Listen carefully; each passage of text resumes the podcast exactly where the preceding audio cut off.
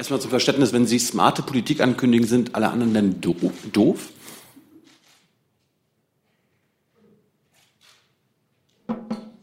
Ähm, das war schon die Frage. Erstmal ja. Kolleginnen, liebe Kollegen.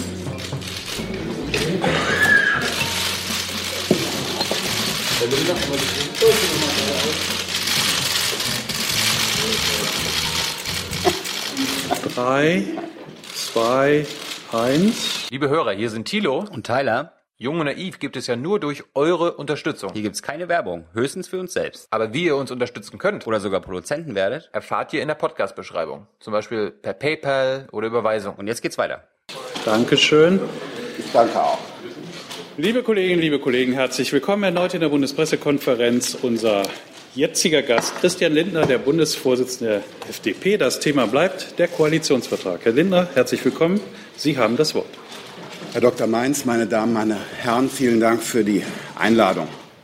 Heute wird ein Koalitionsvertrag unterschrieben. In dieser Woche wird äh, Angela Merkel zur Wahl stehen als Bundeskanzlerin. Damit geht die längste Phase einer Regierungsbildung zu Ende. Wir wünschen der neuen Regierung Fortune und die Mitglieder des Kabinetts haben jetzt alle äh, eine Chance verdient, Profil zu gewinnen und politische äh, Positionen dann auch tatsächlich im Amt zu markieren. Das, was wir äh, in den letzten Tagen gehört haben, ist für sich genommen ja interessant. Es ist immer so, dass neue Minister Profil gewinnen wollen durch auch robuste Positionsbeziehungen. Beziehung. Horst Seehofer spricht davon, er wolle ein einen Masterplan für Abschiebungen erreichen. Herr Seehofer war es ja in der Vergangenheit, der von einer Herrschaft des Unrechts in Deutschland sprach. Jetzt als Bundesinnenminister will er diesen Zustand überwinden. Der designierte Bundesgesundheitsminister Spahn führt eine Debatte über die Reichweite und Effizienz des Sozialstaats, die er verbessern will. Wir haben Frau Giffey, die hier in Berlin Neukölln ja praktisch die Grenzen der Integrationsfähigkeit des Landes äh, erlebt hat und ebenfalls mit allen Mitteln unseres liberalen Sozial- und Rechtsstaats dagegen angegangen ist. In der Vergangenheit war ihr Vorgänger Buschkowski in der SPD noch marginalisiert.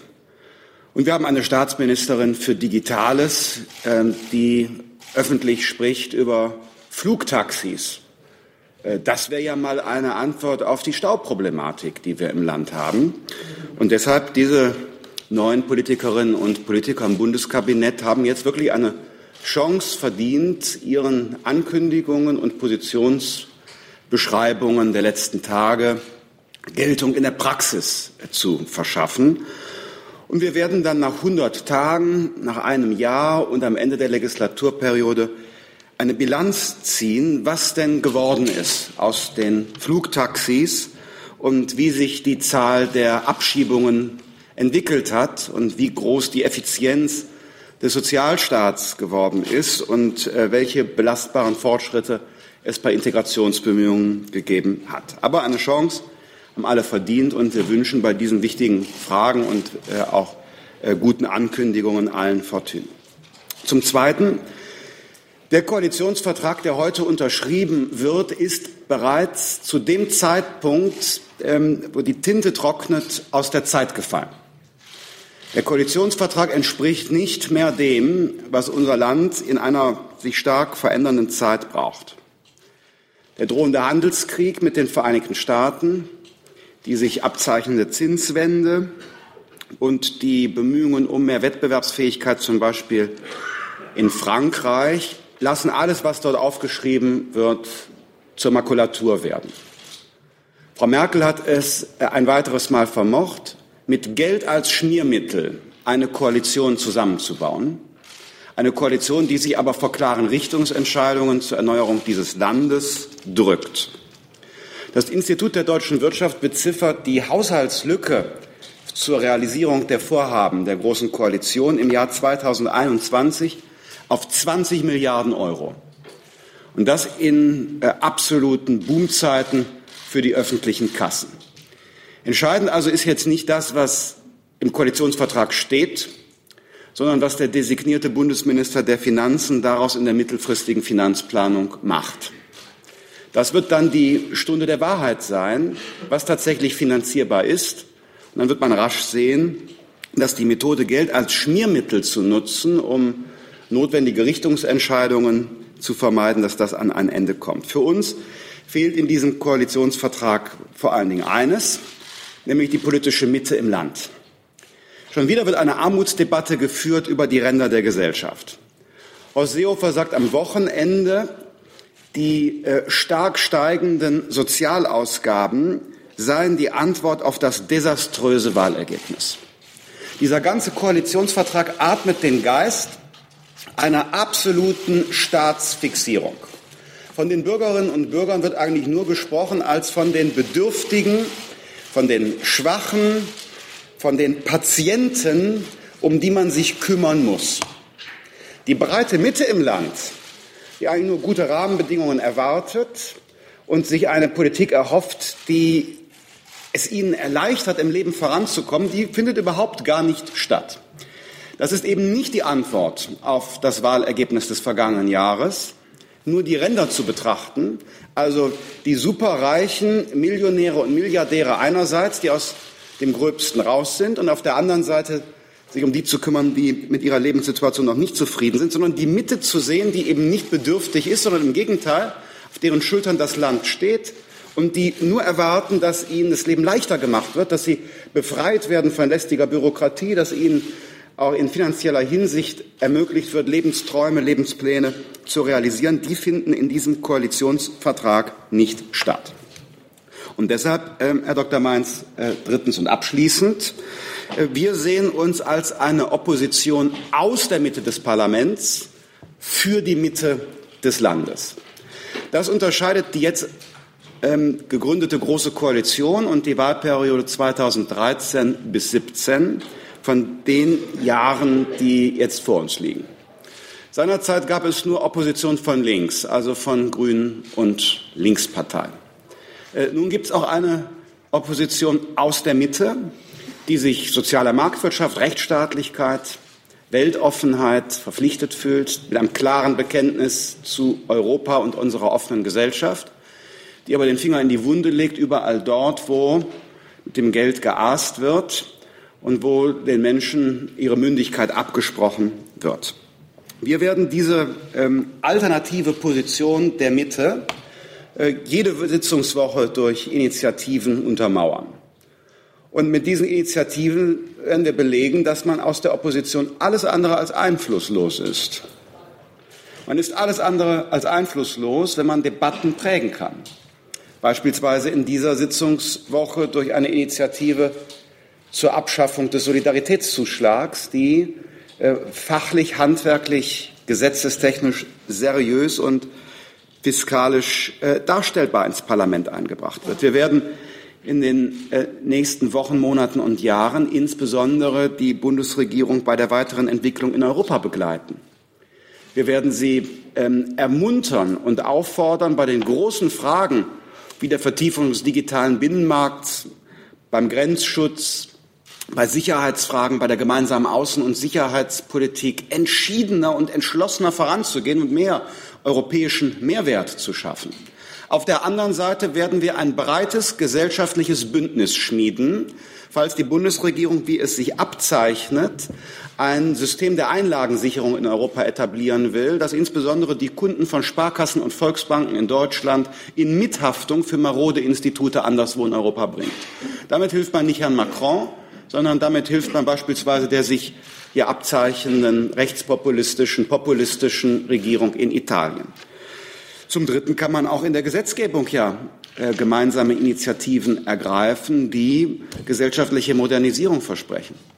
Ich nenne als ein Beispiel den Paragraphen 219a, bei dem es um die Information über eine medizinische Leistung geht und nicht etwa um Werbung für Abtreibungen.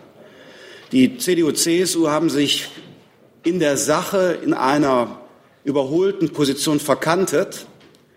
Und sie haben es nicht vermocht, während der Koalitionsverhandlungen mit der SPD eine gemeinsame Position zu erreichen. Und äh, wir werden der Union die Kastanien in der Frage nicht aus dem Feuer holen. Wenn es also im Deutschen Bundestag jenseits der Großen Koalition eine Mehrheit für eine moderne Position gibt, dann werden wir uns dem nicht verschließen. Wir haben einen eigenen, sehr abgewogenen Gesetzentwurf eingebracht und laden die anderen Fraktionen ein, diese Position mit zu unterstützen. Dann ist in dieser Frage wirklich eine sachgerechte Positionierung möglich. Die Einladung ist insbesondere natürlich an die Grünen gerichtet, die jetzt irgendwann mal aus äh, der beleidigten Ecke herauskommen müssen, dass die FDP ihnen Ministerposten ähm, versagt hat. Und zum Dritten beim Dieselfahrverbot. Ähm, auch dort riskiert die Große Koalition einen Großkonflikt mit den Bürgerinnen und Bürgern. Auch in solchen Fragen kann man durch gute fachliche Alternativen, breite gesellschaftliche Bündnisse schmieden, um Druck auf eine Regierung und ihre Meinungsbildung auszuüben. Und genau das haben wir uns für die nächsten Jahre vorgenommen. Nicht schrill und erst recht nicht fundamental machen wir Opposition, sondern smart. Das heißt, die Möglichkeiten suchen, wo man Einfluss nehmen kann und intelligentere Lösungen, zukunftsweisendere Lösungen vorschlagen, als die Regierung es selber tut. Und nicht zuletzt denken an die nächste Generation und äh, nicht nur jeweils an die nächste Wahlperiode. Das haben wir uns vorgenommen, Herr Dr. Mainz. Vielen Dank. Dann kommen wir zu Fragen. Herr Sentivanni beginnt.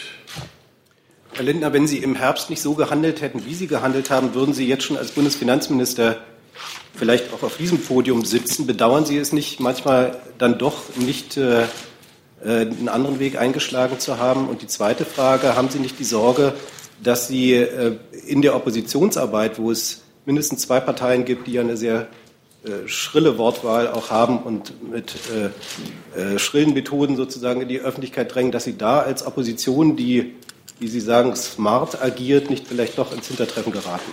Danke. Äh, erstens nein, denn es kommt auf Inhalte an. Zweitens, ähm, die Sorge habe ich nicht. Also mit Linkspartei und AfD steht äh, die Freie Demokratische Partei nun wirklich nicht im Wettbewerb, sondern wir wenden uns an die Menschen, die ein eigenständiges äh, Denken pflegen, äh, die eine unabhängige Position schätzen und die ähm, den Status quo in Deutschland überwinden wollen. Und ähm, das ist die Gruppe, die uns aus dem Schatten der öffentlichen Aufmerksamkeit mit nahezu 11 Prozent wieder in den Deutschen Bundestag gebracht haben. Und äh, äh, genau diese und darüber hinausgehend äh, viele Millionen andere Menschen wollen wir im Parlament repräsentieren. Frau Müller. Herr Lindner, ähm, zum einen eine Frage. Ich finde das interessant, dass Sie die Äußerung von Herrn Seehofer interessant finden, weil eigentlich finden Sie doch immer nur Dinge interessant, die irgendwie neu und so weiter sind. Und äh, da kann Ihnen doch nichts unerwartet vorgekommen sein, oder? Bei dem, was Sie da gehört haben. Also warum finden Sie das eigentlich interessant? Ähm, und die zweite Frage, Sie haben jetzt eben, gerade eben gesagt, Einladung an die Grünen und so weiter. Ähm, andererseits sprechen Sie heute in einem, in einem Interview von äh, schwarz-rot-grünem Einerlei. Ähm, wollen Sie sich mal entscheiden, ob Sie die Grünen einladen wollen oder ob Sie denen noch mal in den Magen boxen wollen? Mhm. Ähm, Frau Müller, dann sagen wir besser symptomatisch statt interessant. Und zum Zweiten, äh, wir suchen die Auseinandersetzung äh, mit äh, allen äh, Fraktionen im Parlament. Und äh, ich glaube, dass die Grünen keinen Nachholbedarf äh, darin haben, sich von der FDP abzugrenzen. Ähm, insofern ähm, glaube ich, dass äh, unter professionellen demokratischen Gesichtspunkten die Zusammenarbeit in einzelnen Punkten und sogar in Regierungen äh, nicht ausschließt, auf der anderen Seite zu charakterisieren, dass Schwarze, Rote und Grüne in unserem Land in den allermeisten Fragen äh, sehr gleiche Meinungen haben. Das ist ja zunächst mal nur beschreibend und nicht schlimm, wenn äh, Schwarze, Rote und Grüne in den meisten Punkten einer Meinung sind, insbesondere hinsichtlich des Verhältnisses von Bürger und Staat, die alle Dreier der Auffassung sind, dass die Bürger äh, Anleitung und Führung benötigen. Schwarze, rote wie Grüne glauben, dass die Bürgerinnen und Bürger Anleitung, Führung brauchen, dass man sich um sie kümmern muss. Das ist ja eine Beschreibung. Und von diesem Bild der Bürgerinnen und Bürger grenzen wir uns eben ab, weil wir glauben, dass die Menschen vernünftig eigenverantwortlich, großzügig und tolerant sind und dass sie einen Staat als Partner und nicht als Vormund benötigen. Und diese Unterschiede in der Sache zu unterstreichen, belebt die parlamentarische Demokratie und das politische Gespräch. Und deshalb wollen wir gerne daran festhalten. Frau Reimers. Herr Lindner, ähm, der neue Koalitionsvertrag steht unter dem Motto neuer Zusammenhalt der Gesellschaft. Was verstehen Sie darunter und wie glauben Sie, dass die, neue, äh, dass die Große Koalition dem gerecht wird? Und zu zweit, zur zweiten, äh, zweite Frage, können Sie noch etwas zu Herrn Seehofers Ausführungen sagen? Was halten Sie davon, was Herr Seehofer vorgeschlagen hat? Vielen Dank. Frau Reimers, ähm, kurze Nachfrage, damit ich es äh, richtig einordne. Was Herr Seehofer vorgeschlagen hat beim Thema Abschiebungen, meinen Sie? Genau, Entschuldigung, ja, ja Innenpolitik. Mhm. Ich wünsche Herrn Seehofer Erfolg, dass er seine Ankündigungen umsetzen kann. Eine ganze Reihe der Vorschläge, die er unterbreitet, decken sich mit Überlegungen der FDP. Das Ziel muss sein, dass wir in Deutschland schnellere Verfahren erhalten, damit Menschen ähm, unmittelbar Klarheit haben, ob sie sich auf Dauer in Deutschland aufhalten dürfen äh, oder nicht. Zu diesem Zweck ähm, Einrichtungen zu schaffen, wo aus einer Hand sehr schnell diese Verfahren realisiert werden können, äh, halten wir für richtig und haben dergleichen schon vor der Bundestagswahl, wie Sie wissen, äh, ins Gespräch gebracht. Nach unserer Auffassung äh, gehen die Vorschläge von Herrn Seehofer noch nicht weit genug. Es ist auch erforderlich, in der Gesetzgebung zu einer Veränderung zu kommen. Insbesondere bei Flüchtlingen halten wir unverändert einen anderen Rechtsstatus für erforderlich, um die Eröffnung eines Asylverfahrens zu vermeiden. Äh, wir haben dafür den vorübergehenden humanitären Schutz vorgeschlagen, ein Verfahren, das Menschen als Gruppenangehörige rasch mit einem Aufenthaltstitel ausstattet, mit dem sie arbeiten können, gefördert werden, der aber nicht nahezu automatisch zu einem dauerhaften Aufenthalt führt. Ähm, und äh, zum anderen, äh, Ihre erste Frage betraf die Überschrift des, Koalitionsvertrages. Überschrift des Koalitionsvertrages. Äh, der soziale Zusammenhalt in unserem Land ähm, setzt voraus, dass es einen handlungsfähigen Rechtsstaat gibt, auf dessen Verfahren und Regeln man sich verlassen kann. Zusammenhalt setzt das Gefühl voraus, dass es in unserem Land fair zugeht. Und hinsichtlich der Fairness haben viele Menschen in unserem Land tatsächlich berechtigte Fragen. Die Fairness-Frage in unserem Land ist neu aufgeworfen, weil die Frage nach dem sozialen Aufstieg in unserem Land nicht mehr so leicht zu beantworten ist wie in der Generation meiner Eltern und Großeltern. Die Kernaufgabe muss deshalb sein, unser Bildungssystem ähm, so zu modernisieren, dass die äh, Herkunft nicht den Lebensweg bestimmt. Und wir sollten dafür sorgen, dass Menschen, die äh, fleißig sind, tatsächlich in äh, dieser Gesellschaft wirtschaftlich vorankommen können und sich etwas aufbauen können. Mich besorgt, dass in der Generation der unter 45-Jährigen der Lebenstraum zum Beispiel von der eigenen Wohnung oder vom eigenen Haus viel schwerer zu realisieren ist als noch für äh, ihre äh, eigenen Eltern. Und das sind Menschen, Familien, die glauben, alles richtig gemacht zu haben, die etwas gelernt haben, die einen Beruf haben, die Überstunden machen, die sich an die Regeln halten und trotzdem feststellen, also mit Ende 30, Mitte 40 bist du keinen Schritt vorangekommen. Auch deshalb, weil ein, ein äh, immer stärker zugreifender Wohlfahrtsstaat ihnen nichts von dem lässt, was sie sich erarbeitet haben und sie überhaupt gar nicht in die Lage kommen, darüber nachzudenken, sich jahrzehntelang noch äh, zum Geschäftspartner einer Bank zu machen, um eine Hypothek abzuzahlen. Und äh, genau diese Frage der Gerechtigkeit in der breiten Mitte des Landes, die muss neu thematisiert werden. Äh, ich sage ganz offen, dass ich glaube, dass unser Land bei der Frage der Zuwendung für Bedürftige ähm, seiner Verantwortung gerecht wird. Bei der Frage der Investition in Bildung, also nicht Reparatur, sondern Investition, können wir mit den Ergebnissen hingegen nicht zufrieden sein. Wenn jedes Jahr das Sozialbudget steigt, in jedem Jahr mehr umverteilt wird, ist das eben keine gute Bilanz des Sozialstaats. Denn ein erfolgreicher Sozialstaat, der müsste eigentlich in jedem Jahr mehr Menschen wieder zurück in die Eigenverantwortung bringen und deshalb weniger Aufgaben und weniger Ausgaben haben. Und genau diesen Paradigmenwechsel wünschen wir uns und äh, der ist konstitutiv für auch einen besseren sozialen Zusammenhalt in unserem Land. Also Äh, Durchsetzung des Rechts und Aufstiegschancen sind die Säulen, auf denen gesellschaftlicher Zusammenhalt steht.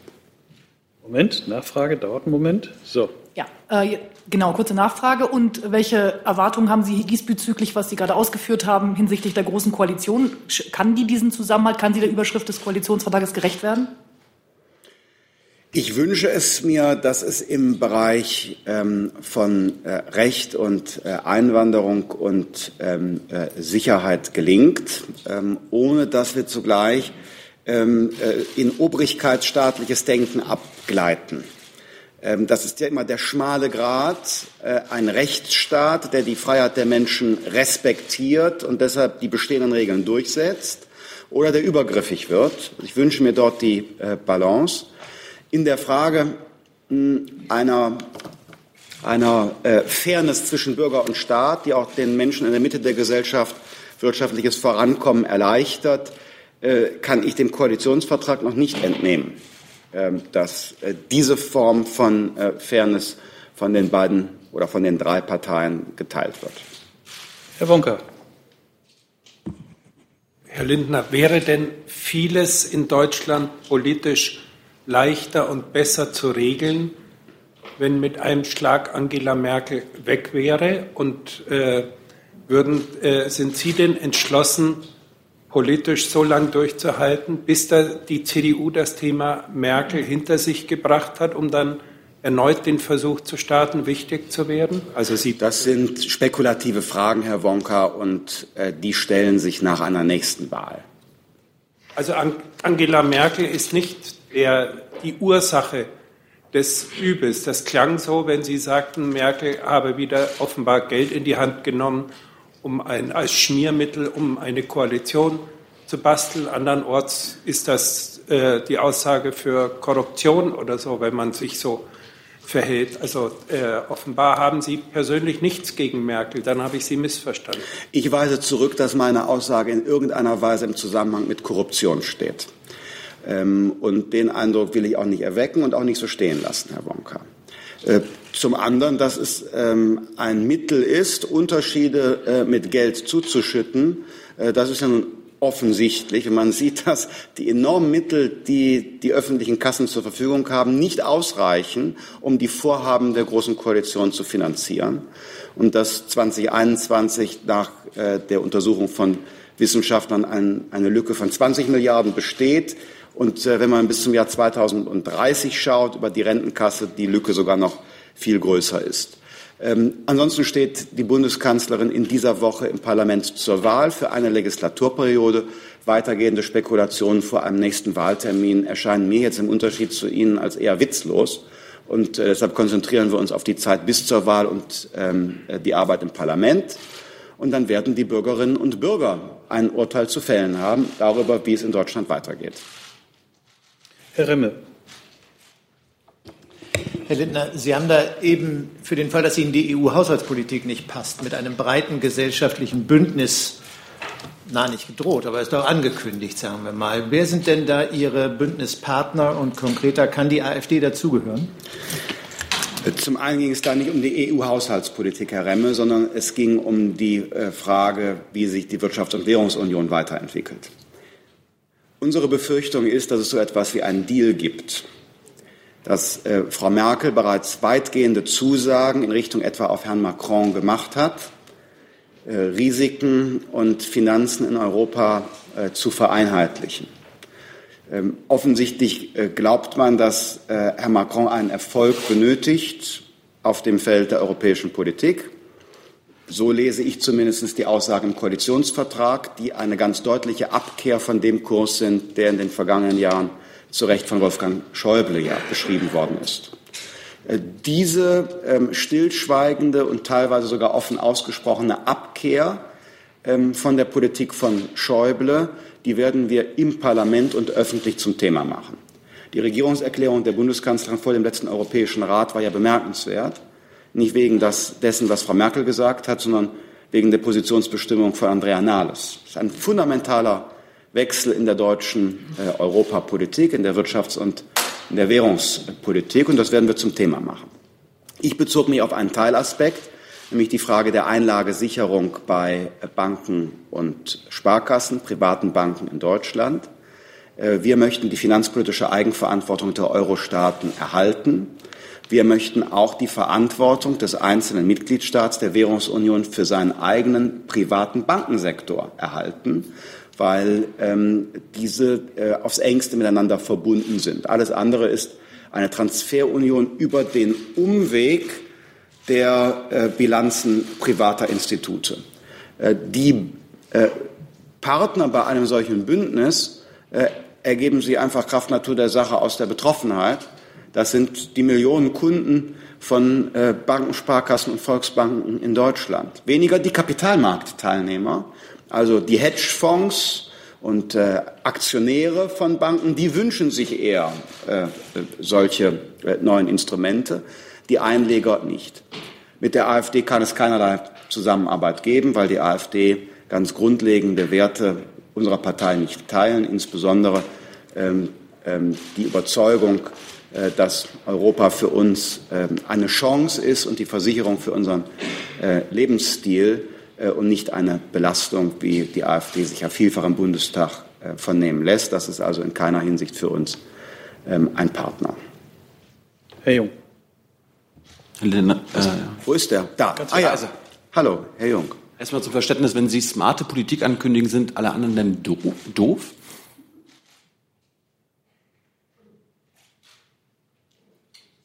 Ähm, das war schon die Frage. Erstmal ja. Ja. Nein. Der Unterschied zwischen, äh, der, der Widerspruch ist nicht, oder der äh, Unterschied ist nicht smart oder doof, sondern äh, äh, smart und langweilig, smart und nicht innovativ. Das sind die Gegensatzpaare. Das Gegenteil von langweilig wäre ja auch schrill und das wollen Sie ja nicht. Nein, das wollen wir nicht. Wir bleiben seriös. Herr Tojala. Herr Lindner, Sie sprachen gerade mal wieder erneut von der ähm, ja, lästigen Bürokratie. Mhm. Gleichzeitig plädieren Sie für ein Digitalministerium. Wie passt das mit Ihrem ja, Mantra zusammen? Und was ist falsch daran, eine Staatsministerin für Digitales zu haben in diesem Zusammenhang? Ein Digitalisierungsministerium wird äh, gebraucht, um die Zuständigkeiten zu bündeln, Tempo aufzunehmen und die wesentlichen Fragen ähm, an einer Stelle wirklich zu entscheiden. Wie notwendig und sinnvoll das ist, äh, belegt ja die Bundesregierung selbst. Äh, von, oder für die von ihr als, als wichtig erachtete Frage ähm, des gesellschaftlichen Zusammenhalts ähm, und ähm, der Förderung des ländlichen Raums äh, wird die Große Koalition ja ein Heimatministerium einrichten. Es heißt, die Zuständigkeiten müssten an einer Stelle gebündelt werden, damit endlich was passiert. Ähm, und deshalb gibt es ein Heimatministerium. Die Argumente, die ins Feld geführt werden für ein Heimatministerium, die leihe ich mir einfach. Eins zu eins können sich ähm, äh, ansehen und die treffen genauso zu für ein Digitalisierungsministerium. Ich gönne der CSU ein Heimatministerium. Ähm, aber gut wäre es, es gäbe auch ein Digitalisierungsministerium, denn nach meiner Auffassung ist insbesondere in dem Bereich mehr Dynamik erforderlich. Und die ähm, Landesregierung von Nordrhein-Westfalen, den dortigen Koalitionsvertrag habe ich im vergangenen Jahr ja als Verhandlungsführer äh, mit besprechen dürfen. Die richtet auf Wunsch der Union ein Heimatministerium ein und sie hat äh, auf Anregung der FDP die Digitalisierungszuständigkeiten an einer Stelle gebündelt. Und äh, ich glaube, mit ähm, diesem Arrangement fährt das größte Bundesland gut. Das wäre ein Vorbild auch für den Bund gewesen. Was spricht gegen eine Staatsministerin für Digitales im Bundeskanzleramt? Gar nichts. Nur die Notwendigkeit der, der Bündelung von Zuständigkeiten äh, hat sich ja schon am Tag der Benennung der Staatsministerin für Digitales äh, von selbst erklärt, als öffentlich debattiert worden ist, wer jetzt nun eigentlich zuständig ist, der Kanzleramtsminister, der designierte, oder die Staatsministerin für Digitales. Und äh, sicherlich ist es gut, noch ein, eine zusätzliche Botschafterin für diese Form der Modernisierung zu haben, die auf, auf Messen und in Arbeitskreisen spricht. Äh, aber äh, nichts ist so erfolgreich wie die politische Entscheidung und nichts ist so erforderlich wie ein fachlich gut ausgestattetes äh, Team und Haushaltsmittel, um diese Frage voranzubringen. Und daran äh, gebricht ist leider der Großen Koalition weiter. Also wenn ich Sie jetzt richtig verstehe, versprechen Sie sich von einem ja, kompletten Ministerium für diese Frage mehr Dynamik und ähm, Effektivität. Ja, so ist es. Frau Pauli. Herr Lindner, diese große Koalition äh, unter Angela Merkel, die dritte, äh, die schleppt sich ja nun zu ihrer dritten Amtszeit oder Regierungszeit. Macht es Ihnen da ein bisschen Mut, dass sich die SPD da so eine Art Ausstiegsklausel in den Koalitionsvertrag eingearbeitet hat, mit der sie vielleicht ein bisschen bequemer rauskäme, wenn man evaluiert nach zwei Jahren beziehungsweise jetzt nach anderthalb Jahren, als das bislang der Fall war? Also dass man da nicht den großen Knall machen müsste, sondern bequemer rauskäme? Ich glaube an diese äh, von Ihnen sogenannte Ausstiegsklausel nicht ähm, und überschätze äh, dieses da äh, genannte Datum auch nicht. Herr Hoffmann. Sie haben ja vorhin auf die Europapolitik äh, abgehoben und auch äh, Befürchtungen ausgesprochen, dass es eventuell da einen abrupten Kurswechsel gibt. Was erwarten Sie denn eigentlich von dem Finanzminister Olaf Scholz, der sich ja bislang eher durch eine seriöse Finanzpolitik ausgezeichnet hat? Niemals würde ich sagen, dass die französische Finanzpolitik und dass die Vorstellungen von Emmanuel Macron nicht, seri nicht seriös wären. Natürlich sind das seriöse Vorstellungen, die in Paris geäußert werden, aber sie entsprechen nicht den Interessen unseres Landes und sie sind auch nicht geeignet, die Währungsunion als Ganze zu stabilisieren. Deshalb würde ich Herrn Scholz nie vorwerfen, er sei nicht seriös. Aber ähm, äh, wir haben die Befürchtung, dass im Dreieck äh, Merkel, Scholz, Maas äh, eine grundlegende Veränderung der deutschen ähm, Europa- und Finanzpolitik betrieben wird.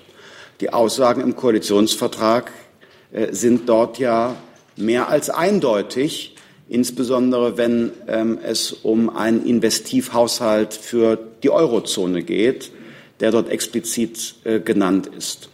Äh, wir haben da verfassungsrechtliche und gleichermaßen ökonomische Bedenken.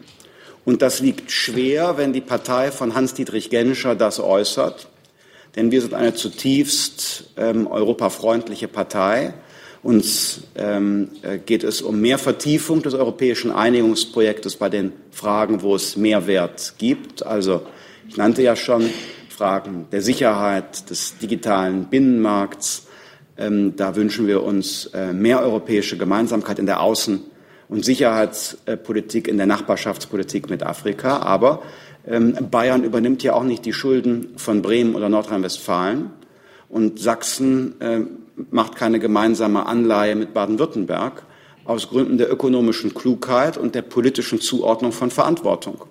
Und genau das wollen wir auf der europäischen Ebene erhalten. Herr Leifert.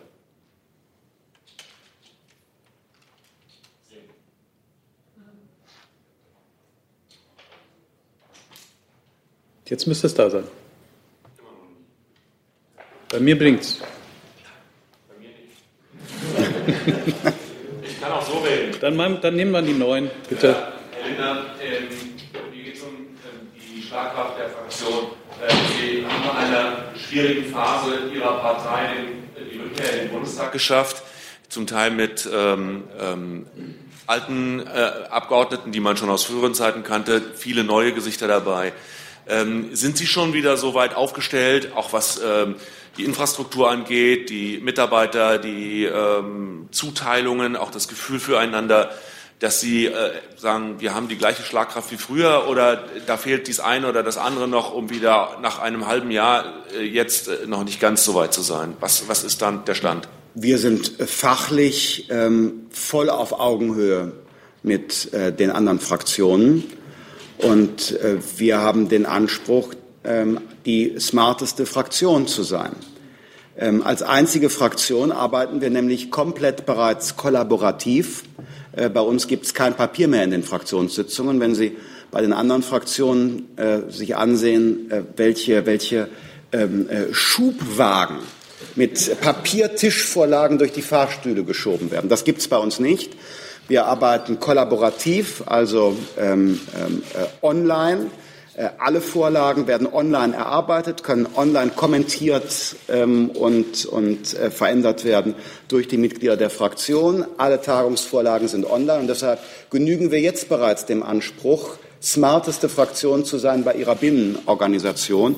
Ähm, unsere Schlagkraft ist also ausbaufähig, aber jetzt schon auf Ballhöhe mit den Mitbewerberinnen und Mitbewerbern. Schauen Sie, wenn man als, als Fraktion dem, dem Land empfiehlt, die Möglichkeiten der Digitalisierung zu nutzen, dann ist ja sinnvoll, dass man auch bei der eigenen Organisation in der Frage vorangeht. Und äh, da sind wir Benchmark. Wenn Sie da Interesse haben, sich das anzusehen, dann äh, geben Sie uns doch Bescheid. Ich glaube, das ist durchaus ganz interessant, auch vielleicht mal so einen Einblick zu geben, wie organisiert sich eine Fraktion herkömmlicherweise, ich sage mal, als, als Teil der holzverarbeitenden Industrie. Und andererseits, wie kann man eine Fraktion auch organisieren, eher ähm, so mit äh, Methoden, wie man sie aus Startups kennt. Frau Dunz. Herr Lindner, ähm, während der Jamaika-Sondierung konnte man erleben, wie gut Sie sich mit Jens Spahn und Alexander Dobrindt äh, verstanden haben. Sind das für Sie auch jetzt in dieser Legislaturperiode so Hoffnungsträger, mit der Union ähm, was gemeinsam machen zu können? Und könnten Sie bitte inhaltlich äh, noch mal darauf eingehen, dass Herr Spahn gesagt hat, von Hartz IV äh, kann man äh, leben und gut auskommen. Wie teilen Sie diese Ansicht? Liebe Frau Dunz, ja, ähm, Herrn Spahn und Herrn Dobrindt äh, kenne ich persönlich gut, äh, schätze äh, beide auch für ihre klare Aussprache und ähm, für Humor. Aber ich äh, gehe nicht so weit zu sagen, dass es eine besondere inhaltliche Nähe äh, zu beiden gäbe. Also äh, ich bin Vorsitzender einer liberalen Partei. Und Herr Spahn und Herr Dobrindt sind, naja, also Herr Dobrindt spricht von einer konservativen Revolution für unser Land. Ich lasse jetzt mal die äh, historische Note dieses Begriffs unkommentiert. Aber die Freien Demokraten stehen jedenfalls äh, für nichts weniger zur Verfügung als für eine konservative Revolution in Deutschland. Ja, wir sind eine liberale Partei. Wir wollen eine, eine dementsprechend auch äh, moderne, weltoffene Gesellschaftspolitik, äh, die fern ist von, von, von äh, Sauerkraut und, und Schützenfest.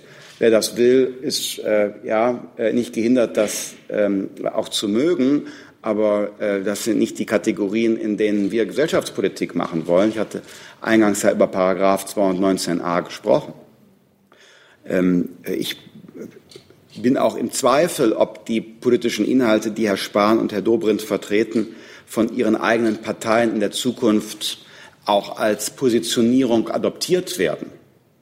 Das wird äh, die weitere Entwicklung der nächsten Jahre zeigen. Ähm, die neue Generalsekretärin der CDU steht jedenfalls für einen ganz anderen Kurs, eher für den von Frau Merkel. Ich habe Herrn Spahn anders in Erinnerung als Sie, Frau Dunz. Und gerade bei den Fragen muss man ja, glaube ich, sehr präzise zitieren, damit kein falscher Unterton in einer Debatte kommt. Ich habe ihn nicht in Erinnerung, dass er gesagt hat, äh, wer Hartz IV bezieht, hat ein gutes Leben und ist nicht arm. Und, ja, natürlich kann man davon leben. Und wenn man von Hartz IV nicht sein Existenzminimum bestreiten könnte, dann würden wir im Nachhinein das komplette und totale Versagen von äh, Frau Nahles hier zu Protokoll geben müssen. Denn ähm, das Existenzminimum der Grundsicherung, das ist nicht eine Frage von Gutdünken, sondern das wird ja festgelegt anhand von einer Statistik. Und wenn das nicht sachgerecht erfolgt sein sollte, dann wäre es ein Versagen der dafür zuständigen Ministerin gewesen. Ähm, Hartz IV ist mit Sicherheit kein auskömmlicher Lebensstandard, sondern es ist eine Existenzsicherung, die äh, nicht auf Dauer angelegt sein sollte. Das Ziel muss sein, den Menschen immer eine Hand zu reichen, dass sie sich äh, aus dem Bezug von Sozialleistungen befreien können, um ähm, auch wieder äh, einen anderen Lebensstandard zu haben. In dem Sinne ähm, ist Hartz IV die Antwort auf drohende bittere Armut, sozusagen ähm, der Boden, von dem wir als Gesellschaft wollen, dass jeder sich auf ihn verlassen kann, dass er auf ihm stehen kann. Mit Sicherheit ist das allerdings keine Lebenssituation, die man als komfortabel auf Dauer betrachten oder bezeichnen sollte. Herr Sabeberg. Rob Sauerberg aus äh, Holland. Ähm, wenn Sie erlauben, Herr Lindner, ähm, möchte ich doch mal fragen, ähm, muss mal kurz lesen auf meinem Zettel, äh, tote Bäume, Dead Trees vielleicht, wenn Sie erlauben. Ähm, ja, also in den Niederlanden äh, gibt es mit Mark Rutte äh, ein liberaler Kollege von Ihnen, der seit fast acht Jahren so an der Spitze der Regierung steht. Warum ist das bei Ihnen oder Ihrer Partei nicht der Fall? Was ist der Unterschied vielleicht? Und warum haben Sie sich gedruckt, um äh, Verantwortung zu übernehmen in den Jamaika-Gesprächen, um da für Deutschland in die Regierung einzusteigen? Zweite Frage ähm, ist, also es gab eine Dokumentation in der ARD, wo also gesagt wurde, dass die wollen mich weghaben, also äh, die Frau Bundeskanzlerin. Und ist das in der Tat auch Ihr Ziel, zu warten, bis sie äh, weg ist, die Bundeskanzlerin? Ja. Äh, Ihre erste Frage, also die Entwicklung von Parteiensystemen in europäischen Gesellschaften unterscheidet sich. Und äh, in den Niederlanden haben wir eine fundamentale Erosion der äh, konservativen Seite und dann auch der Sozialdemokratie bei der letzten Wahl erlebt. Ähm, Parteiensysteme sind im Einzelnen nicht zu vergleichen. Und ähm, deshalb äh, ist die Entwicklung in jedem Land äh, anders. Wir jedenfalls ähm, haben in Deutschland die Position einer liberalen Partei der Mitte. Wir sind ähm, ein ganz besonderes Projekt, denn äh, die FDP hat, wenn wir die Kategorien ihres äh, Landes nehmen, ähm, gute familiäre Beziehungen sowohl zur FFD als auch zu D66. Und äh, das macht die Besonderheit der FDP hier aus. Es ist eine Partei, also die äh, gesellschaftspolitisch progressiver ist als die Partei von Herrn Rütte und gleichzeitig in Fragen der Marktwirtschaft äh, deutlich, wie soll ich sagen, ähm, äh, klarer als äh, Demokraten 66. Und das ist äh, ein ganz anderes Modell. Zum Zweiten, ähm, das ist ein Zitat, das äh, Frau Merkel zugeschrieben worden ist von äh, Herrn Seehofer. Ähm, dieses Zitat offenbart eins. Offensichtlich glauben viele, es ginge jeweils nur um sie als Person. Uns geht es jedenfalls nicht um Personen oder um unsere individuellen Karrieren, sondern uns geht es um politische Inhalte. Und weil Sie schon äh, aus den Niederlanden heraus fragen, Während der Koalitionsgespräche hatte äh, ich den Vorschlag gemacht, dass der Text des Koalitionsvertrages der Niederlande in Fragen der Wirtschafts- und Währungsunion doch die Inspirationsquelle sein könnte für einen Jamaika-Koalitionsvertrag. Ich dachte, wenn ähm, zwei liberale Parteien, von denen eine vielleicht sogar ein klein wenig grün geprägt ist, D66, und zwei christliche Parteien sich auf eine Positionierung zur Wirtschafts- und Währungsunion verständigen, dann könnte das auch ein Modell für Deutschland sein.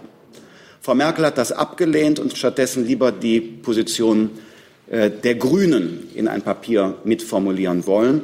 Und äh, das war für uns keine verantwortliche Politik und deshalb alleine schon an diesem einen Beispiel deutlich gemacht. Die Kolleginnen und Kollegen aus der deutschen Innenpolitik kennen das, weil Seit dem 20. November kommen wir zum Beispiel auf dieses Beispiel zu sprechen. Das war für uns keine Vorstellung. Ich als Bundesminister der Finanzen wollte nicht derjenige sein, der in Brüssel ähm, verantwortlich ist dafür, dass unser Land die Linie von Wolfgang Schäuble verlässt. Äh, wir hätten sie gerne fortsetzen wollen. Also vielleicht erlauben Sie hinzu, also bedeutet das, dass also dieses, dieses, dass es dieser Koalitionsvertrag ein bisschen zu grün ist oder zu wenig, sagen wir mal, Wolfgang Schäuble äh, dass das der entscheidende Grund gewesen ist, dass Sie nicht mitgemacht haben? Also wenn Sie tatsächlich an zeitgeschichtlicher Forschung interessiert sind, kann ich das ja gerne noch mal sagen. Die Grünen sind eine linke Partei, sagen Sie selbst. Die wollen die Gesellschaft am Reißbrett planen, Unterschiede nivellieren und den einzelnen Menschen zu einem besseren Menschen erziehen. Linke Partei, sagen Sie von sich selbst. Und wir sind eine liberale Partei. Wir glauben an den einzelnen Menschen und wollen ihm mehr Macht über sein eigenes Leben zurückgeben. Das geht nicht zusammen. Einer von beiden verliert sein Gesicht. Einer von beiden bricht sein Wort. Frau Merkel hat entschieden, Das soll die FDP sein, weil sie eher einen schwarz-grünen Vertrag aushandeln wollte mit der FDP als Mehrheitsbeschafferin. Daran hatten wir keine Freude. Frau Fates. Ähm, Herr Lindner, da Sie ja ähm, ausführlich ähm, äh, beschrieben haben, äh, dass eigentlich keine der Parteien, also äh, Union, SPD und Grüne, zu Ihnen passen. Was ist eigentlich Ihre Regierungsoption ähm, zum Ersten? Und zum Zweiten, wie lange glauben Sie, äh, dass diese Regierung hält? Die Regierung hält die ganze Legislaturperiode. Warum? Das ist einfach meine Erwartung. Ähm, könnte das jetzt an, mit, mit, vielen einzelnen Beobachtungen und taktischen Kalkülen äh, versuchen zu untermauern. Ja, äh, meine Intuition ist, äh, natürlich geht das bis zum Ende der Legislaturperiode so. Ähm, und zum Zweiten, also die Frage der, der äh, Option, haben Sie nicht den Eindruck, dass in allen Parteien gegenwärtig einiges los ist? Also bei der CDU eine Debatte geführt wird? Haben Sie nicht den Eindruck, dass in der SPD gerade etwas passiert ist im äh, Zuge der Debatte äh, über den Eintritt in eine große Koalition. Und äh, ich weiß nicht, ob Sie noch in Erinnerung haben, was die neue Führung der Grünen auf ihrem Parteitag gesagt hat. Ich schon, dass man sich verändern wolle, dass man vielleicht sogar liberaler werden wolle. Also da passiert doch gerade etwas bei anderen Parteien und äh, das beobachten wir mit Interesse. Das heißt, ähm, wie lange könnte das dauern, bis, ähm, bis da was passiert, was Ihnen dann in den Kram passt? Und müssen, muss sich die, äh, müssen sich die Liberalen eigentlich auch verändern? Die FDP ist in einem fortwährenden, kontinuierlichen äh, Prozess äh, der Vervollkommnung. Also natürlich verändern wir uns auch immer. Das, ist, das gehört zur Politik äh, dazu. Also man ist beweglich im Beweglichen. Ja, ähm, und äh, selbstverständlich ähm, äh, entwickeln wir uns auch immer weiter und wollen noch besser werden. Äh, der Erneuerungsprozess der FDP kann Kraft Natur der Sache niemals abgeschlossen sein, weil das ist ja gerade der besondere Charme einer liberalen Partei, äh, nichts zu glauben, sie sei im Besitz der letzten Wahrheiten. Das unterscheidet uns ja vielleicht von manchen Grünen. Ähm, sondern wir glauben ja gerade, na ja, also äh, müssen immer wieder uns neu fordern, noch mal wieder besser werden.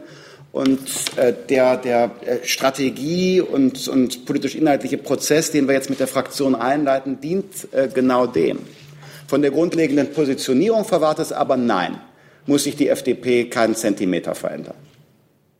Als die Partei, die Individualität ins Zentrum setzt, die Weltoffenheit verteidigt und der ähm, die Veränderung im Land eher zu langsam abläuft und die Veränderung nicht befürchtet, sondern ähm, eher noch, noch äh, beschleunigen und gestalten will, als eine solche Partei müssen wir unsere Position nicht verändern. Es wäre doch eine große Enttäuschung, wenn wir jetzt genauso werden würden wie andere, die eher mit einer gewissen Ängstlichkeit auf ähm, Veränderungen des Status quo schauen.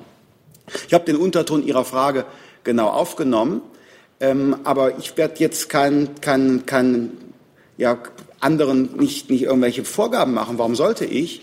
Ähm, wir stehen immer zur Verfügung, zu schauen, wo gibt es Gemeinsamkeiten, was kann man tun. In drei Ländern regieren wir ja auch. Ähm, überraschenderweise ist es in Schleswig-Holstein möglich geworden in einer Jamaika-Koalition, in Nordrhein-Westfalen schwarz-gelb, in einer Ampel in Rheinland-Pfalz. Und äh, wer, in, wer, ein Interesse an einer Zusammenarbeit mit äh, uns hat, der kennt uns ja.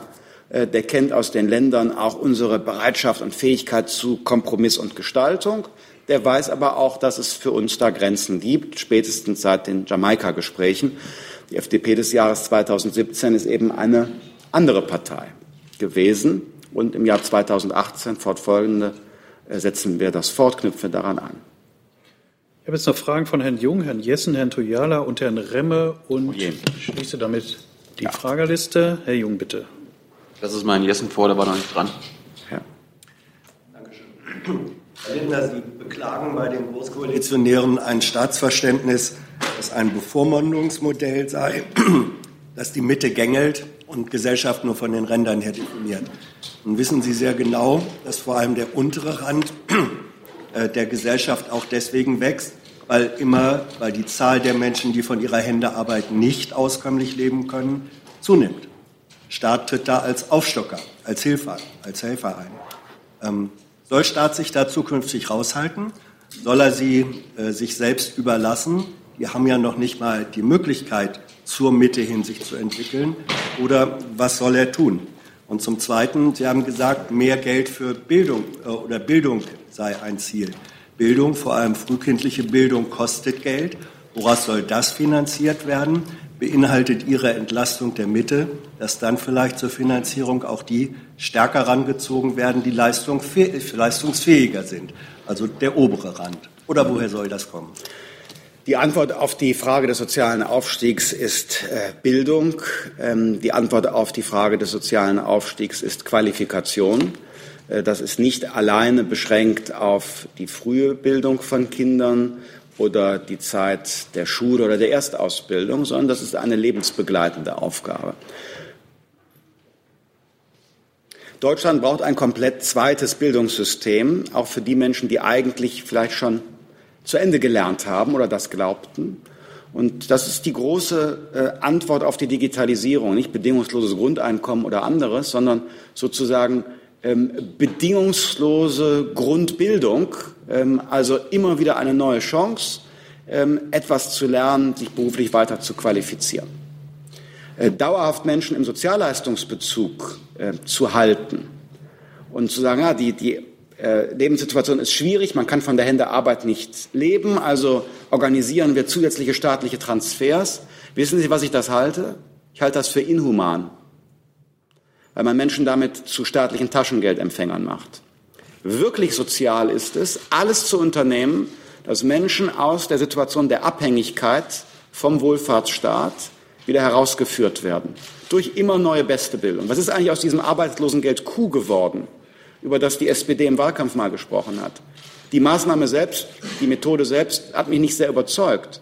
Aber die Idee, dass man über die Phase der Erstausbildung hinaus immer noch mal wieder neu etwas lernen muss, diese Beobachtung war richtig. Leider ist davon nichts übrig geblieben. Schade.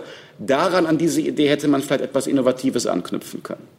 Zum Zweiten, in Nordrhein-Westfalen war äh, die erste Amtshandlung des für die äh, frühe Bildung von Kindern, für die Kindergärten, Kindertageseinrichtungen zuständigen FDP-Ministers ein Programm äh, zum Erhalt und zum Ausbau ähm, der Kita-Landschaft in NRW. Äh, SPD und Grüne haben ähm, die Kitas massiv benachteiligt. Viele Einrichtungen hätten geschlossen werden müssen sogar. Und der FDP-Minister macht was als erstes? Er stärkt finanziell die frühe Förderung von Kindern mit dreistelligen Millionen Euro Beträgen. Und das ist nicht finanziert worden auf dem einfachsten Weg, nämlich einfach den einen was wegzunehmen und es in die Kassen des Staates zu tun, sondern es ist finanziert worden dadurch, dass der Staat schlanker geworden ist, dass man umgeschichtet hat innerhalb des bestehenden Etats. Und das, obwohl Nordrhein-Westfalen zum ersten Mal seit den 70er Jahren jetzt wieder ohne neue Schulden auskommt, obwohl die rot-grüne Vorgängerregierung noch Milliarden Schulden hat aufnehmen wollen. Genau diesen Paradigmenwechsel, die wesentlichen Aufgaben besser finanzieren, nicht über Steuererhöhungen, sondern durch klare Prioritätensetzung. Genau für eine solche Politik wollen wir gerne Verantwortung übernehmen, wie zum Beispiel im größten Bundesland. Nachfrage? Nachfrage, ja. Ähm, das heißt, Sie kritisieren äh, im Hinblick ähm, auf die Ausgaben für das, sagen wir, untere Drittel der Gesellschaft nicht, dass sie gemacht werden, sondern wofür sie ausgegeben werden. Ähm, nämlich Sie sagen, dauerhaftes Halten im Sozialsystem sei äh, inhuman. Was machen Sie aber mit den Menschen, ähm, die auf zunehmende Angebote nicht so reagieren können oder wo es trotzdem nicht klappt? Soll man die dann sich selbst überlassen? Und ergänzend an der anderen, am anderen Ende der Lebensskala steht wachsende Altersarmut. Auch die kann nach bisherigen Vorstellungen nur durch zusätzliche öffentliche Ausgaben ähm, bekämpft werden. Soll Staat sich auch da raushalten? Unsere Verfassung sieht vor, dass Deutschland ähm, ein Sozialstaat ist. Deshalb wird niemand in diesem Land sich selbst überlassen. Ähm, die Frage der Altersarmut zu bekämpfen ist in der Gegenwart eine Aufgabe zunächst einmal äh, die Einkommensarmut und die Bildungsferne derjenigen zu bekämpfen, äh, damit es überhaupt keine Altersarmut später gibt. Und diejenigen, die jetzt von Altersarmut bedroht sind, die brauchen Unterstützung durch eine angemessene Grundsicherung. Deshalb ist es ja so wichtig, dass in der Rentenpolitik nicht mit der Gießkanne gearbeitet wird. Gegenwärtig steht auf der Gießkanne Mütterrente. Das kostet Milliarden, bekämpft aber nicht zielgerichtet Altersarmut da, wo es wirklich Bedürftigkeit gibt. Herr Jung. Herr Linde, ich habe noch mal zwei inhaltliche Fragen. Zum einen Stichwort smarte Armutsbekämpfung. Was will denn die FDP für die Menschen tun, die zur Tafel gehen müssen? Die Tafel ist nicht ausdrücklich Ausdruck von Armut, sondern es ist zunächst eine Entscheidung, dass man günstige Lebensmittel ähm, äh, nicht wegwerfen will, wie Herr Spahn völlig zu Recht gesagt hat. Das Wachsen also äh, des Bezugs äh, von Lebensmitteln über die Tafel ist für mich kein Indikator dafür, dass in Deutschland Armut steigt. Da gibt es andere Indikatoren. Zur Bekämpfung von bitterer Armut, die das Existenzminimum gefährdet, haben wir im Sozialstaat die Grundsicherung. Ich wünsche mir, dass wir die Grundsicherung weiterentwickeln. Die Grundsicherung jetzt bestraft zu oft Eigeninitiative. Wer Grundsicherung bezieht, also etwa Hartz IV, und daneben arbeitet in einem Minijob, um sich schrittweise rauszuarbeiten aus dieser Situation. Wer immer mal wieder eine Stunde länger arbeiten will neben Hartz IV, der wird in bestimmten Lebenssituationen bestraft dadurch, dass er am Ende des Monats weniger netto in der Tasche hat. Weil die Anrechnung dessen, was man zum Beispiel ja als ähm, ähm, Minijobber verdient, auf die Sozialleistung so rigoros ist, dass es sich gar nicht äh, lohnt, individuell den Schritt auf Richtung Arbeitsmarkt zu gehen. Und da muss Leistungsgerechtigkeit hergestellt werden. Leistungsgerechtigkeit ist nicht nur eine Frage für Mittelschicht, nicht nur eine Frage für äh, gut und bestqualifizierte. Leistungsgerechtigkeit ist auch eine Aufgabe bei den Menschen, die zum Beispiel noch auf staatliche Unterstützung angewiesen sind, aber sich mit dieser Situation nicht abfinden wollen. Denen ähm, den Weg Schritt für Schritt in die Eigenverantwortung zu erleichtern, das halte ich für eine ähm, äh, notwendige Frage, die wir in den nächsten Jahren besser angehen müssen. Zusatz? Und die andere Frage, äh, weil Sie das Thema Fahrverbot und Diesel angesprochen hatten, äh, ist die FDP, Ihre Fraktion eigentlich für die Abschaffung der Dieselsubventionen in Deutschland? Sie hatten ja in Ihrem Wahlprogramm angesprochen, dass Sie alle staatlichen Subventionen überprüfen wollen. Äh, das wäre ja ein Weg, den Diesel auszufaden, sozusagen. Mhm. Ich weiß nicht, ob Sie für die Klimaschutzziele eintreten, Herr Jung. Äh, wenn Sie es tun sollten, dann äh, dürften Sie nicht so leichtfertig über den Diesel sprechen, weil der Diesel nach jetzigem Stand der Technik und auf längere Zeit die für das Klima schonendste Art ist, individuelle Mobilität sicherzustellen. Und deshalb sollten wir diese Spitzentechnologie nicht einfach so in die Geschichtsbücher äh, tun und nicht einfach so abheften, und erst recht äh, geht es mir darum, dass es einen Vertrauensschutz gibt gegenüber denjenigen Menschen, die wegen dieser Klimafreundlichkeit des Diesels äh, der Politik geglaubt haben und einen solchen gekauft haben. Die Menschen also zu bestrafen, die auf den Staat gehört haben, kauf einen Diesel, indem man jetzt im Nachhinein die Geschäftsgrundlage verändert oder zu einer Enteignung kommt, weil es Fahrverbote gibt. Also eine solche Politik halte ich für äh, massiv, ähm, massiv gefährlich weil es Millionen Menschen ähm, in ihrem Vertrauen auf staatliche Zusagen ähm, alleine lässt. Herr Tuyana. Hey Leute, Jung und Naiv gibt es ja nur durch eure Unterstützung. Ihr könnt uns per PayPal unterstützen oder per Banküberweisung, wie ihr wollt. Ab 20 Euro werdet ihr Produzenten im Abspann einer jeden Folge und einer jeden Regierungspressekonferenz. Danke vorab. Herr Tuyala, bitte. Ja. Ja, Herr Lindner, Sie sprachen vorhin auch von der Notwendigkeit, äh, in der Außen- und Sicherheitspolitik entschiedener voranzugehen. Ähm, was bedeutet das jetzt konkret äh, beispielsweise im Zusammenhang mit den angedrohten US-Strafzöllen und äh, in der Zusammenarbeit, in Bezug mit der Zusammenarbeit mit Russland? In der Außen- und Sicherheitspolitik bedeutet das beispielsweise, dass wir die Stellung der hohen Vertreterin für die Außen- und Sicherheitspolitik stärken wollen. Wir wünschen uns, dass in Europa außenpolitische Entscheidungen mit qualifizierter Mehrheit getroffen werden können. Das erst würde ja erlauben, dass wir schneller, rascher mit äh, einer europäischen Stimme sprechen.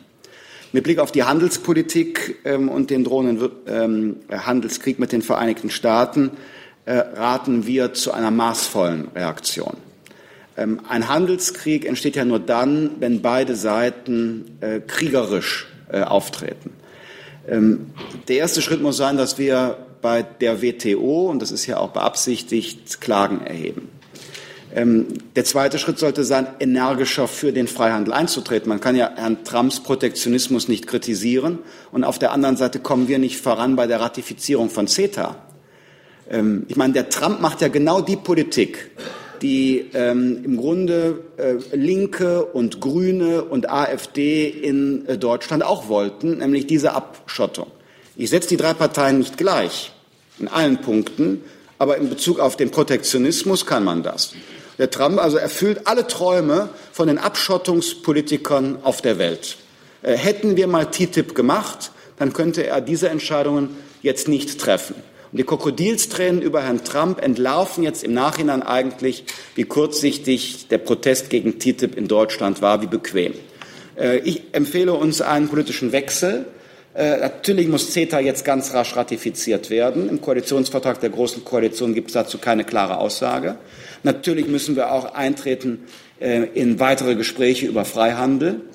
Ähm, das, was es jetzt auf dem Tisch bald geben wird, an ähm, Freihandelsabkommen mit Japan und dem pazifischen Raum, muss auch rasch ratifiziert werden. Also der bilaterale Handel äh, EU-USA, der ist wichtig, aber der alleine prägt nicht den Welthandel und prägt nicht alleine jetzt ähm, unsere ähm, Exportinteressen. Also äh, müsste jetzt, jetzt im, im Lichte dieser Entwicklungen äh, Deutschland gerade als exportabhängiges äh, Wirtschaftsmodell äh, ganz vorne an der Spitze der Bewegung in Europa und der Welt stehen, um äh, zu mehr Freihandel zu kommen, auch durch bilaterale, multilaterale Vereinbarungen. Das deutlichste Signal an Herrn Trump, dass wir uns von ihm nicht einschüchtern lassen, sondern Alternativen suchen. Und zuletzt, ähm, als Ultima Ratio sind natürlich punktuelle Gegenmaßnahmen, wie sie von der Europäischen Kommission geprüft werden, natürlich denkbar. Ähm, ich halte äh, das, was gegenwärtig auf dem Tisch liegt, für maßvoll, ähm, aber das ersetzt nicht den steten Versuch bei Herrn Trump, noch zu einem Einsehen äh, zu kommen. Äh, der amerikanische Präsident ist ja inzwischen berühmt und berüchtigt dafür, dass er seine Meinung auch innerhalb von Stunden noch einmal verändert. Wir müssen zum Schluss kommen. Deswegen Herr Geers mit der letzten Frage, die hoffentlich schnell zu beantworten ist. Herr Geers, bitte. Ähm, Dankeschön. Herr Lindner, ganz kurz die Frage zum Finanzgebaren der Großen Koalition. Mhm. Ähm, ist bisher, glaube ich, noch gar nicht geschnitten worden. Äh, sie macht ja erstmal weiter. Stichwort schwarze Null soll gehalten werden. Deshalb die Frage an Sie. Wie bewerten Sie das Finanzgebaren der Großen Koalition ganz generell? Und für wie belastbar halten Sie das Finanzkonstrukt, mhm. was vorgelegt wird? Die schwarze Null ist in Zeiten noch eines äh, künstlich niedrigen Zinses und äh, absolut ähm, äh, dynamisch wachsender Staatseinnahmen viel zu wenig. Äh, das jetzt wäre der historische Zeitpunkt, um zu einer Entlastung der breiten Mitte im Land zu kommen, und zwar bei Steuern und Sozialabgaben. Die Große Koalition schickt sich aber an, dass die, die Steuerquote, also der Anteil dessen, was, was in der Volkswirtschaft an den Staat überwiesen wird, dass das nicht sinkt, sondern maximal gleich bleibt. Ich prognostiziere, die Steuerquote wird mit den Maßnahmen, die da aufgeschrieben äh, worden sind, sogar eher noch steigen. Zehn Milliarden Euro Entlastung sieht die Große Koalition vor. Die Union hatte 15 Milliarden Euro in ihrem Wahlprogramm. Auch die SPD sprach doch im Wahlkampf von einer Entlastung von 15 Milliarden Euro. CDU, CSU und SPD setzen in der Steuerpolitik gemeinsam noch nicht einmal das um, was sie selber versprochen haben. Obwohl diese Koalition zusammengekommen ist und sie über den gleichen Betrag im Wahlkampf, 15 Milliarden Euro ja gesprochen haben, setzen sie nicht einmal das um. Die Zahl 15 wäre aber schon ein Witz angesichts allein eines jährlichen Aufkommens von über 20 Milliarden Euro beim Solidaritätszuschlag. Ich erwarte ab dem Jahr 2019, ab dem nächsten Jahr, eine unendliche Kaskade von Widersprüchen und Einsprüchen gegen die Steuerbescheide, die mittelbar der Finanzminister Olaf Scholz ausstellt. Diese Periode wird geprägt sein von einem enormen Streit vor den Finanzgerichten wegen des Solidaritätszuschlags. An der Spitze wird übrigens die FDP stehen, weil wir uns ja vorbehalten, in Karlsruhe gegen die weitere Erhebung dieser einst als Ergänzungsabgabe auf Zeit gedachten Sondersteuer. Ähm, das Finanzgebaren insgesamt ist also äh, nicht orientiert an den Interessen der breiten Mitte im Land und im Übrigen nicht seriös, wenn das ähm, Institut der deutschen Wirtschaft in Köln äh, trotz der stark prosperierenden Einnahmen trotz dieser nahezu kleptokratischen Steuerpolitik ähm, eine Lücke von 20 Milliarden Euro im Jahr 2021 sieht. Wir sind gespannt, wie Herr Scholz diese Zahlen zusammenbaut.